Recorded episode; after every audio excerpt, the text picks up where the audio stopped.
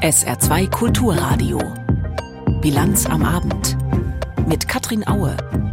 Fast 20 Stunden Dauersitzung haben nicht gereicht. Morgen muss der Koalitionsausschuss der Ampelkoalition nochmal ran. Die Streitpunkte sind offenbar nicht ausgeräumt. Gleich unser erstes Thema.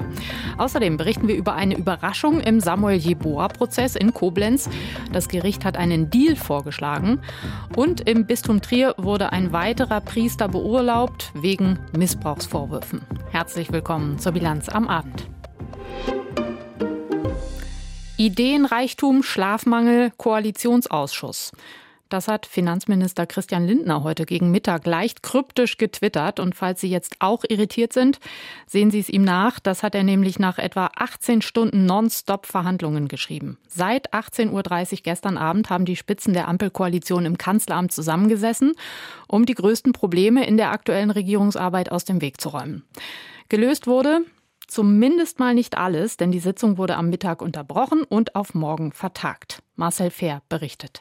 Es klemmt offenbar in der Koalition. Die Streitthemen sind bekannt, etwa der beschleunigte Ausbau von Straßen und Schienen oder einen möglichen Ausstieg aus Öl- und Gasheizung.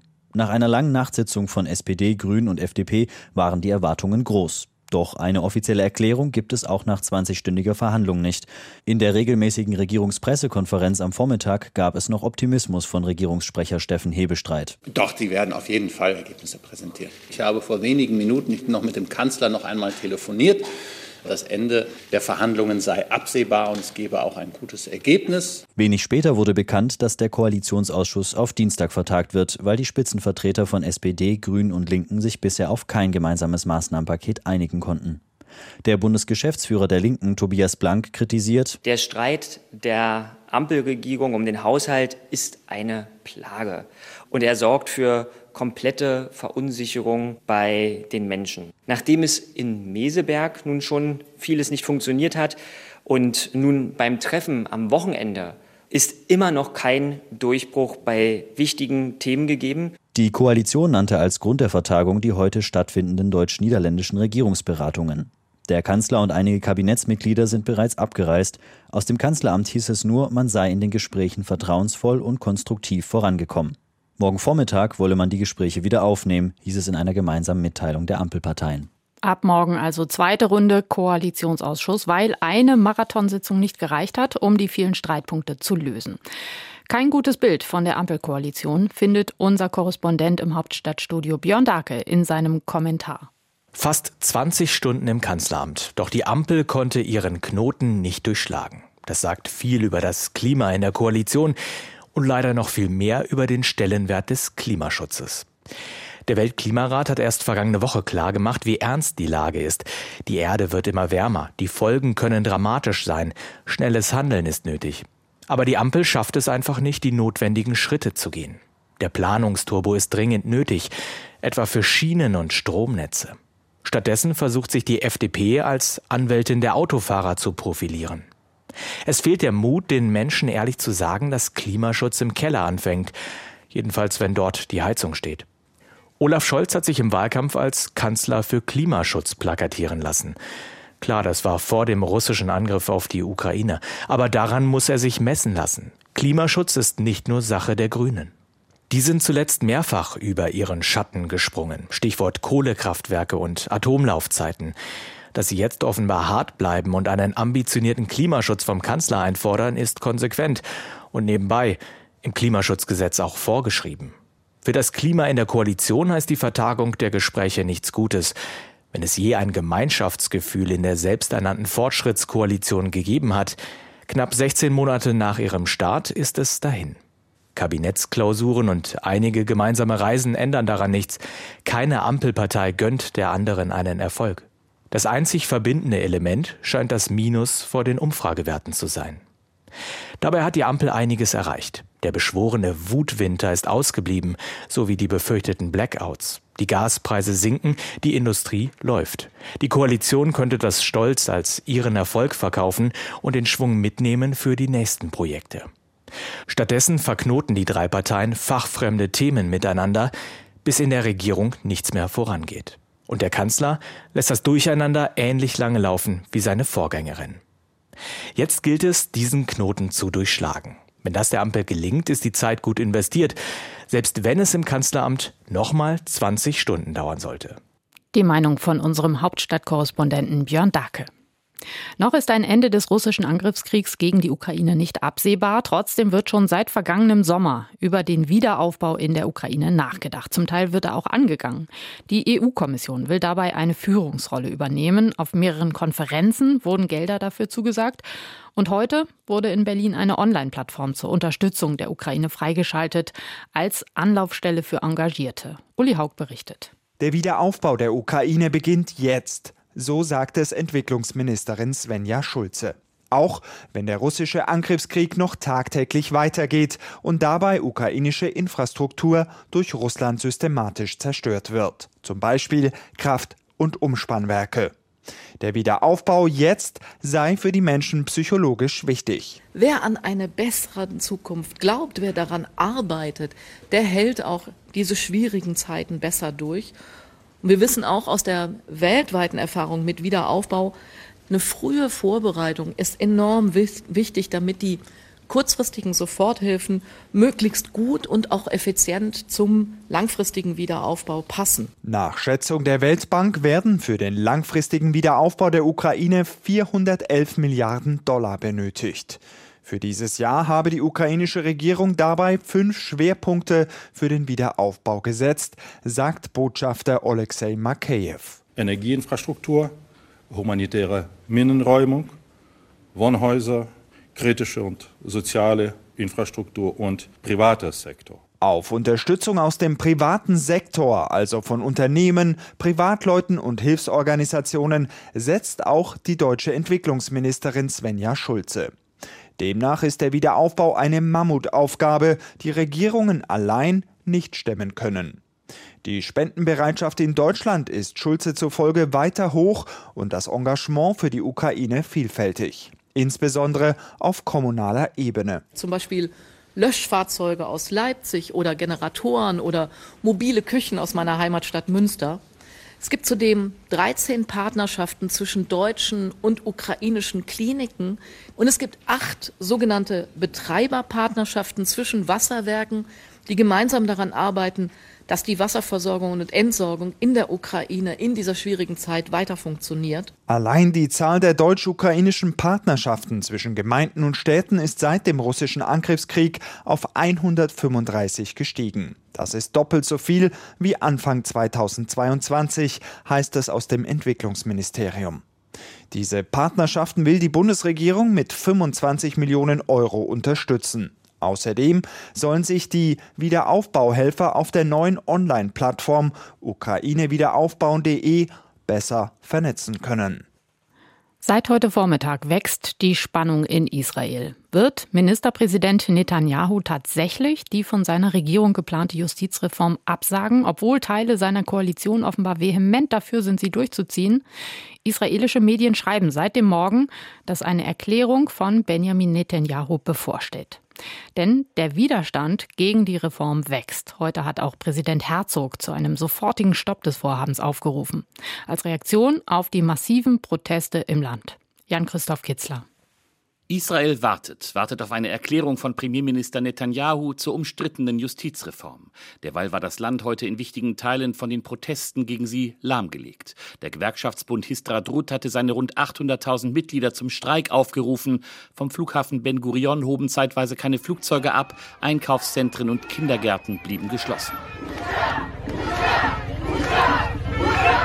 Demonstrationen fanden in Tel Aviv und an anderen Orten Israels statt. Bei einer Großkundgebung vor der Knesset, dem israelischen Parlament in Jerusalem, sagte Oppositionsführer Yair Lapid,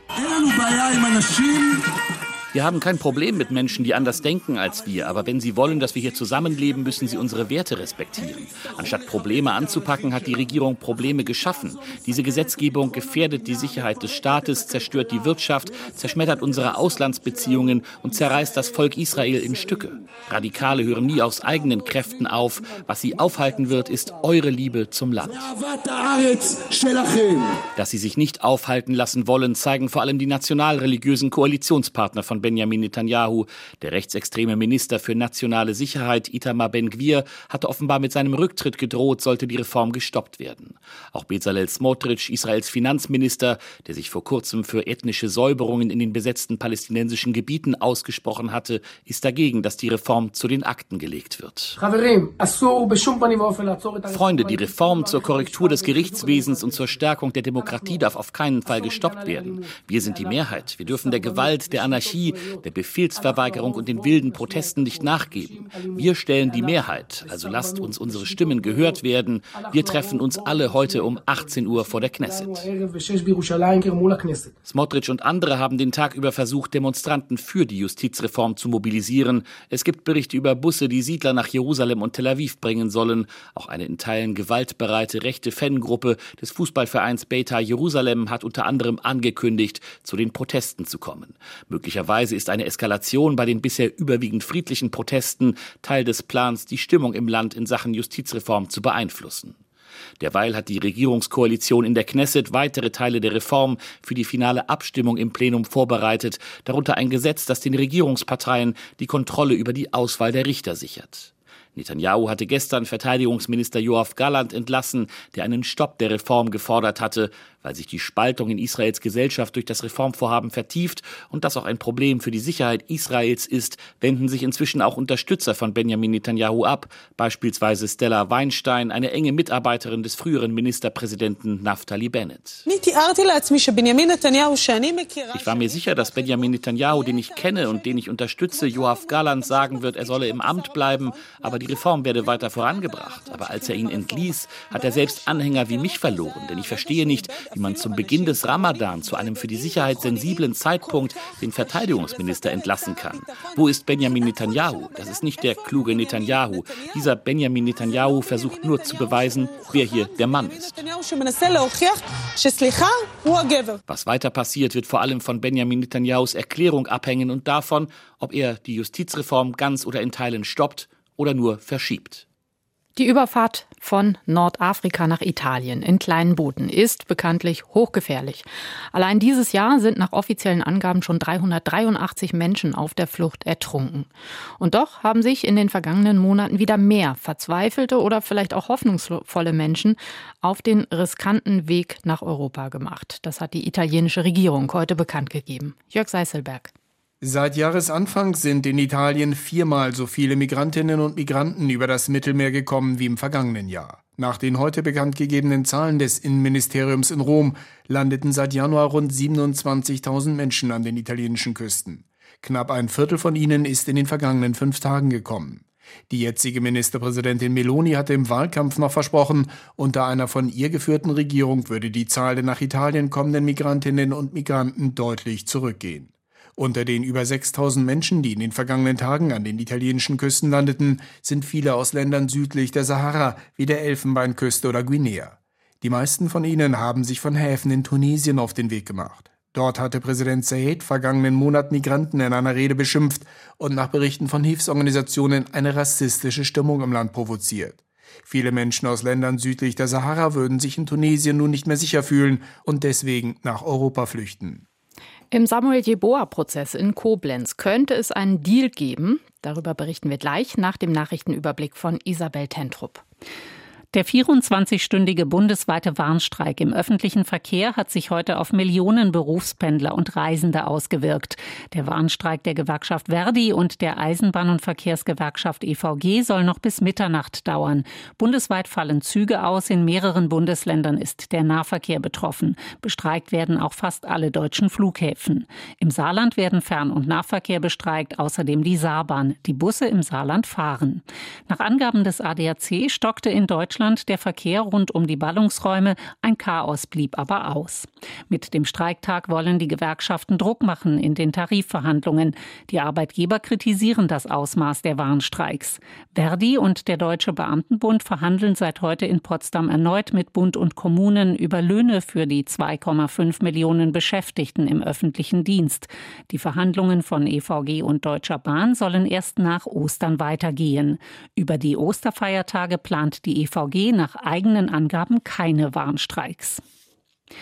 Nach dem Kompromiss im Streit um E-Fuels haben die EU-Botschafter dem Verbot von Neuwagen mit Diesel- und Benzinantrieb ab 2035 zugestimmt. Das hat die schwedische Ratspräsidentschaft mitgeteilt. Der EU-Ministerrat soll die Regelung morgen endgültig beschließen.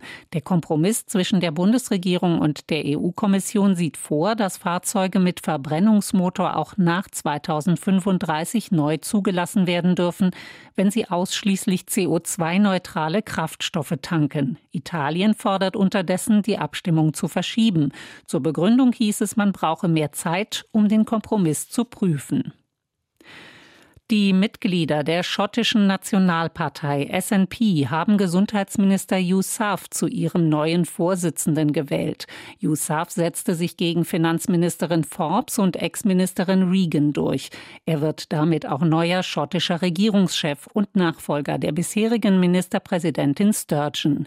Yousaf hatte sich wie seine beiden Konkurrenten dazu bekannt, weiter für die Unabhängigkeit Schottlands einzutreten. Das Saarland hat im vergangenen Jahr eine Rekordneuverschuldung von mehr als 2,8 Milliarden Euro verzeichnet. Finanzminister von Weizsäcker teilte mit, Grund sei die Einrichtung des milliardenschweren Transformationsfonds für den Strukturwandel. Das Land habe aber 2022 auch mehr Geld eingenommen als ursprünglich veranschlagt.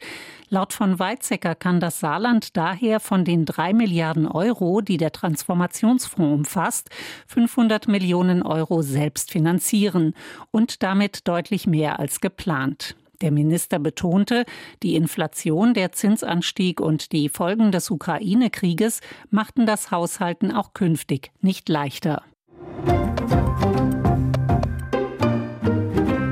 Vor dem Oberlandesgericht in Koblenz ist heute der Jeboa-Prozess weitergegangen. Dort ist ja ein Mann angeklagt, 1991 ein Saluja Asylbewerberheim angezündet zu haben. Dabei ist damals der Ghana Samuel Jeboa ums Leben gekommen. Eigentlich sollten heute Zeugen aus der ehemaligen Saluja Neonazi-Szene befragt werden. Aber dann gab es gleich zu Verhandlungsbeginn eine Überraschung. Das Gericht hat dem Angeklagten einen Deal angeboten. Ich habe unseren Reporter vor Ort, Jochen Marmit, gefragt, worum es in diesem Deal geht. Dieser Deal wurde getroffen von allen Verfahrensbeteiligten. Das heißt, das Gericht, also der Senat plus der Ankläger, Generalbundesanwalt, die Nebenklage und auch die Verteidigung haben sich zusammengesetzt und dem Angeklagten ein Angebot gemacht. Das sieht nun vor, wenn er glaubhaft und qualifiziert ein Geständnis ablegt, das heißt, er offenbart Täterwissen oder benennt mögliche mutmaßliche andere Mittäterinnen oder Mittäter, dann wird er in der Strafe sozusagen eine Reduzierung bekommen. Würde er nach Jugendstrafrecht verurteilt, so zwischen fünf und sechs Jahren als Strafmaß, würde er allerdings nach dem normalen Strafmaß bemessen, kann es zwischen 9 und 13 Jahren liegen, je nachdem, ob er vermindert schuldfähig noch ist oder sogar entwicklungsgehemmt. Es kann aber auch passieren, wenn er ein glaubhaftes und qualifiziertes Geständnis ablegt, dass er trotzdem noch eine lebenslange Strafe bekommen könnte.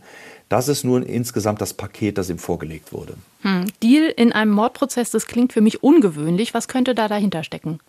Das ist auch durchaus ungewöhnlich. In diesem Verfahren ist ja ein Staatsschutzverfahren vor dem Oberlandesgericht hier in Koblenz, dass man einen solchen Deal zu diesem Zeitpunkt zumindest mal anbietet. Das kann nun auf der einen Seite bedeuten, dass das Gericht, das ja schon bemängelt hat, dass es massive Lücken gibt bei der Ermittlung und bei der Aufklärung dieses über 30 Jahre zurückliegenden Falles, dass es diese Lücke nun schließen will mit eben einem Geständnis des Angeklagten auf der einen Seite. Auf der anderen Seite kann es bedeuten, dass man eben ihm die Gelegenheit geben will, sich selbst sozusagen auch zu befreien von all dem, was da noch bevorsteht. Es ist ungefähr, sagen wir mal, Halbzeit in diesem ganzen Verfahren und es wird wahrscheinlich noch bis Ende des Jahres dauern, wenn die Beweisabnahme so weitergeht. Also da kann man für alle Beteiligten ein bisschen Vorteile, also eine Win-Win-Situation schaffen, aber es basiert eben darauf, dass er qualifiziert und glaubhaft gestehen müsste, dass er es gewesen ist. Gibt es denn Hinweise darauf, dass der Angeklagte darauf eingehen will?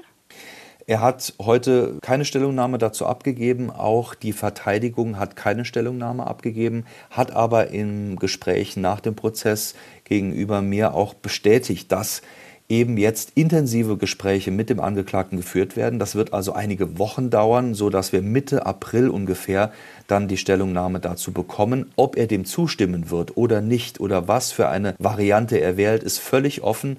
Wir gehen im Moment alle davon aus, dass das wirklich hinter verschlossenen Türen geschehen wird und dass bis dahin völlig offen ist, ob die Verteidigung auf Freispruch weiterhin plädieren wird oder eben diesen Deal annehmen wird zusammen mit dem Angeklagten. Ich würde gerne noch mal zurückkommen auf die anderen Verfahrensbeteiligten, auf die Anklage und die Nebenkläger.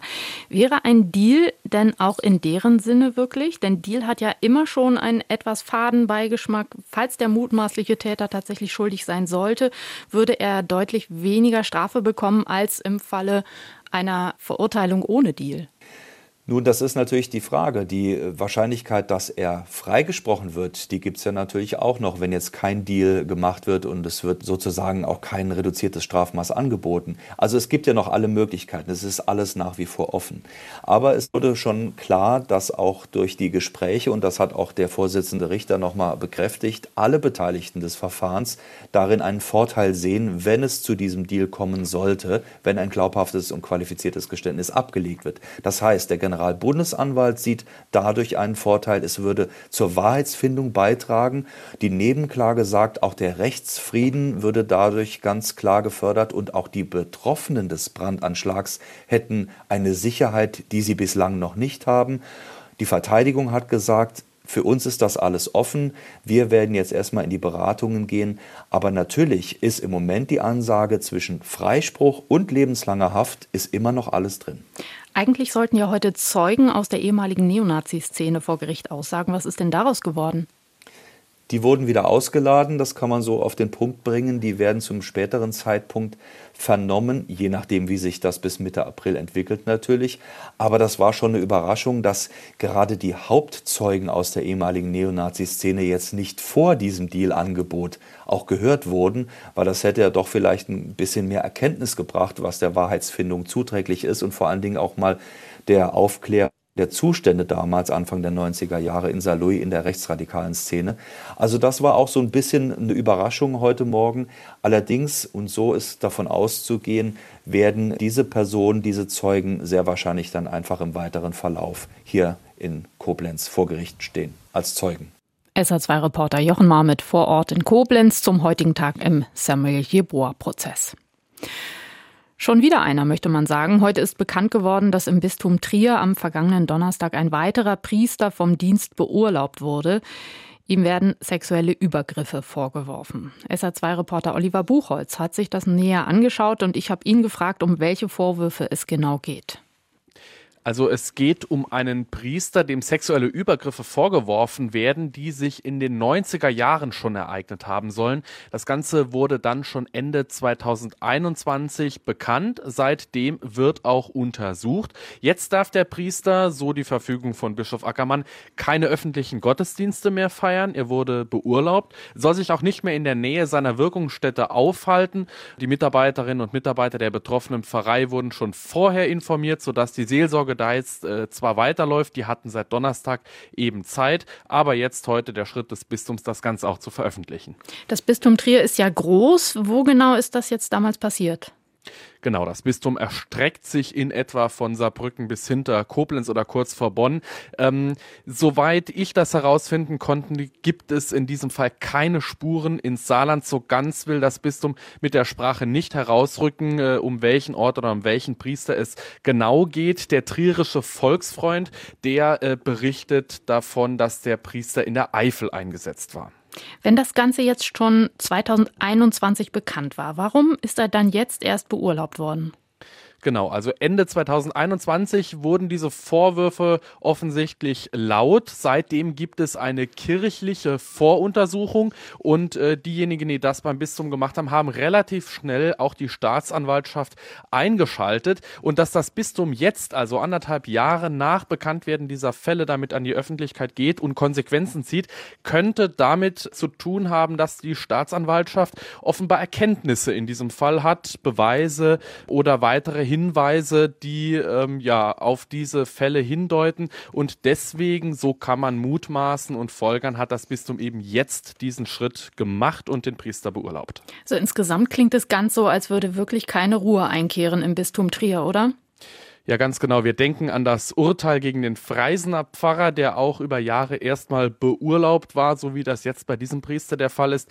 Wir denken vor äh, wenigen Tagen noch an diese Schmerzensgeldklage, wo Bischof Ackermann äh, den Klarnamen eines mutmaßlichen Missbrauchsopfers genannt hat und der Bischof dann äh, ja in diesen Verhandlungen davon gesprochen hat, dass er selbst traumatisiert sei von diesen Klagen. Da hat er schon ein sehr ja unglückliches Bild abgegeben und jetzt eben dieser Fall, der zeugt zwar davon, dass das Bistum schnell gehandelt hat, auch die Staatsanwaltschaft schnell informiert hat, aber stellen wir uns vor, an diesen Fällen wäre was dran. Also Ende 2021 hätte man das schon gewusst und die Beurlaubung käme erst jetzt eben im März 2023.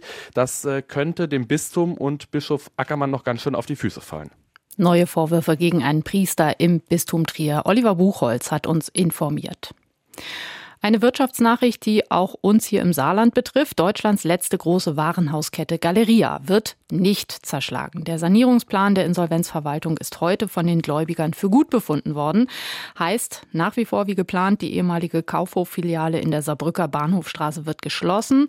Und auch auf die Beschäftigten der ehemaligen Karstadt-Filiale in der Bahnhofstraße dürften noch Veränderungen zukommen. Denise Friese mit Einzelheiten. Der Weg für einen Neustart der Galeria Karstadt Kaufhof Warenhauskette ist gemacht. Die Gläubiger stimmten dem Sanierungsplan zu und verzichten insgesamt auf Forderungen von 1,3 Milliarden Euro. Aufatmen in der Galeria-Chefetage und bei Arndt Geiwitz, der den Sanierungsplan mit erstellt hat. Naja, es ist Erleichterung da, sonst hätten wir jetzt morgen in die Zerschlagung gemusst und Liquidation. Also insofern sind wir erleichtert. Trotzdem ist damit beschlossen, dass 47 Filialen schließen sollen, darunter Gelsenkirchen, Celle oder München und und rund 5000 Mitarbeiter verlieren ihren Arbeitsplatz. Für einzelne Filialen bestehe aber noch Hoffnung, wenn die Vermieter einlenken, sagt Arndt Geiwitz, ohne Orte zu nennen. Laut Konzept soll sich in den verbleibenden 82 Filialen jetzt auch etwas ändern, um dauerhaft bestehen zu können. Also im Ergebnis soll die Attraktivität auf der Fläche deutlich erhöht werden durch eine Vielzahl von Maßnahmen, äh, beispielsweise durch, ähm, sagen wir, durch Umbauten, aber auch durch andere Gastronomiekonzepte, durch attraktivere Sortimente, durch mehr Digitalisierung auf der Fläche, durch mehr Serviceangebot auf der Fläche. Damit soll letztendlich die Frequenz in der, im Warenhaus erhöht werden. Und das Ganze, das war auch meine Bedingung, soll alles innerhalb der nächsten drei bis maximal vier Jahre stattfinden, sodass der Kunde auch relativ schnell merkt, dass es eine positive Veränderung gibt. Für die Beschäftigten war es ein schwerer Tag. Sie mussten dem Kahlschlag zustimmen, um wenigstens den Großteil der Filialen zu erhalten, haben damit aber wieder auf Geld verzichtet und der Streichung ihrer eigenen oder den Jobs von Kollegen zugestimmt. Die Leute wissen ja auch nicht, ist das jetzt wirklich dann das Ende, dass wir jetzt safe sind, dass wir wirklich dann auch vorankommen und bleiben oder stehen wir halt in ein, zwei Jahren dann wieder hier? Trotzdem gab es bei Beschäftigten auch Erleichterung nach der Abstimmung, dass dem Sanierungsplan zugestimmt wurde. Wir sind dann für sich froh, dass Galeria erhalten wird für die Kollegen, die ihren Arbeitsplatz behalten. Also meine Filiale steht nach wie vor auf der Schließungsliste. Natürlich für die verbleibenden Filialen ist es ein Zeichen, dass das Unternehmen weiterhin bestehen bleiben kann, damit die Arbeitsplätze gerettet sind. Die Gewerkschaft Verdi hat bereits angekündigt, mit den Beschäftigten weiter um jede Filiale von Galeria Karstadt Kaufhof und jeden Arbeitsplatz kämpfen zu wollen. Zur Börse. Aus Frankfurt berichtet heute Konstantin Röse. Die Bankenkrise hat zu Wochenstart eine Pause eingelegt. Anleger haben sich nach den massiven Kursturbulenzen in der vergangenen Woche etwas beruhigt. Ein Grund ist die Übernahme der insolventen Silicon Valley Bank durch einen Konkurrenten in den USA. Das stärkte auch hierzulande das Vertrauen in den Bankensektor. Papiere der Deutschen Bank verteuerten sich um rund 6 Prozent. Zu den Gewinnern im Leitindex DAX zählte auch die Commerzbank. Dennoch warnte der Chef der Europäischen Bankenbehörde, José Manuel Campa, die Risiken im Finanzsystem seien nach wie vor hoch. Er rechne weiter mit unruhigen Zeiten, so Campa gegenüber dem Handelsblatt. Bessere Nachrichten gab es dagegen aus der deutschen Wirtschaft. Überraschend hat sich die Stimmung in Unternehmen aufgehellt, wie der IFO Geschäftsklimaindex zeigt. Die befragten Firmen schauen auf die nächsten Monate positiver, weil insbesondere Materialengpässe weiter abnehmen. Trotzdem, Das arbeitgebernahe Forschungsinstitut IW rechnet 2023 nur mit einem kleinen Plus beim Wirtschaftswachstum. Deutschland stehe vor einer neuen Zeit der Stagflation, sagen die Wirtschaftsforscher. Also einem Szenario mit stagnierender Wirtschaft und hoher Inflation. Der Leitindex DAX beendete seinen Handelstag mit 15.128 Punkten, einem Plus von 1,1 Prozent. Zum Wetter. Morgen beginnt der Tag mit Sonne. Im Laufe des Tages zieht es aber zu und es bleibt durchweg trocken bei bis 11 Grad. Am Mittwoch dann dichte Wolken, zeitweise auch Regen. Das war die Bilanz am Abend. Ich bin Katrin Aue.